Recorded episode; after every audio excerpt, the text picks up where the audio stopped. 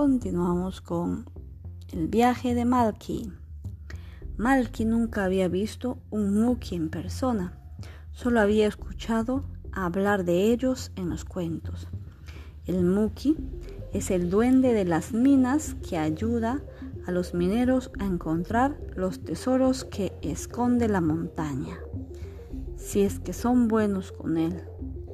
Malky se quedó asombrado Miraba las botitas de minero que llevaba el Muki, su linterna para alumbrar los caminos bajo tierra, su barba rubia y larga, sus orejas puntiagudas y el cinturón donde colgaban sus pequeñas herramientas. eres, eres muy pequeño, dijo Malky burlándose.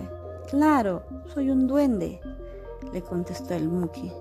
A continuación, se quedaron en silencio, mirándose, hasta que Malky se quitó el chullo y atrapó al Muki. ¡Ja! ¡Te tengo! gritó feliz. ¡Au! No me maltrates. Soy el Muki que ayuda a tu comunidad y he venido para ordenarte que dejes de maltratar a los animales. Ellos no se pueden defender, lo regañó el Muki. Está bien, te dejaré escapar solo por esta vez, dijo Malky. Pero cuando el Muki estaba a punto de salir, Malky lo atrapó de nuevo. ¿Tú crees que voy a dejarte escapar sin que hagas algo por mí? En ese mismo instante, Malky sintió un golpe tan fuerte que rodó por el suelo. Cuando se levantó, estaba solo. El Muki había desaparecido. Mm, tal vez haya sido un sueño, pensó, y decidió ir a lavarse la cara. En el camino se tropezó con una cuchara que había dejado tirada el día anterior. ¡Qué raro! Esa cuchara nunca había sido más grande que yo, pensó extrañado. Para llegar al caño de agua donde quería lavarse, tuvo que caminar muchísimo. ¿Se había agrandado la casa o acaso era él que se había vuelto chiquito? Muy chiquito. Entonces se puso a temblar.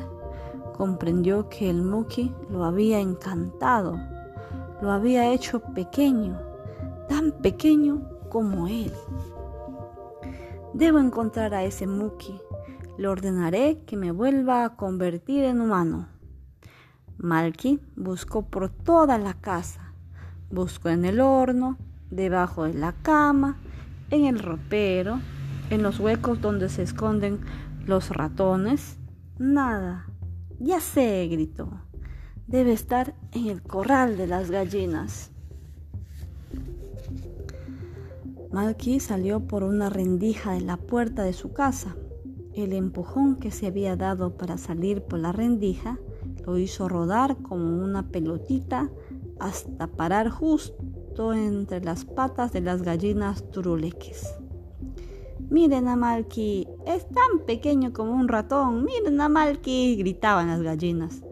No me griten, más bajo, hablen más bajo, dijo Malky tapándose los oídos y dándose cuenta de que las gallinas hablaban. ¿Cómo? ¿Qué? Hablan! gritó asustado. Pero claro, dijeron las gallinas, entre muchas risas, desde que salimos del huevo. Pero hablan como humanos. Malkin no entendía nada. Nosotros hablamos como siempre, Malky. Eres tú el que ha cambiado. Te has convertido en duende, le replicaron las gallinas. Malky estaba a punto de perder la paciencia cuando de pronto las risas de las gallinas se callaron. ¿Qué había pasado? Ah, había llegado la gata Malú.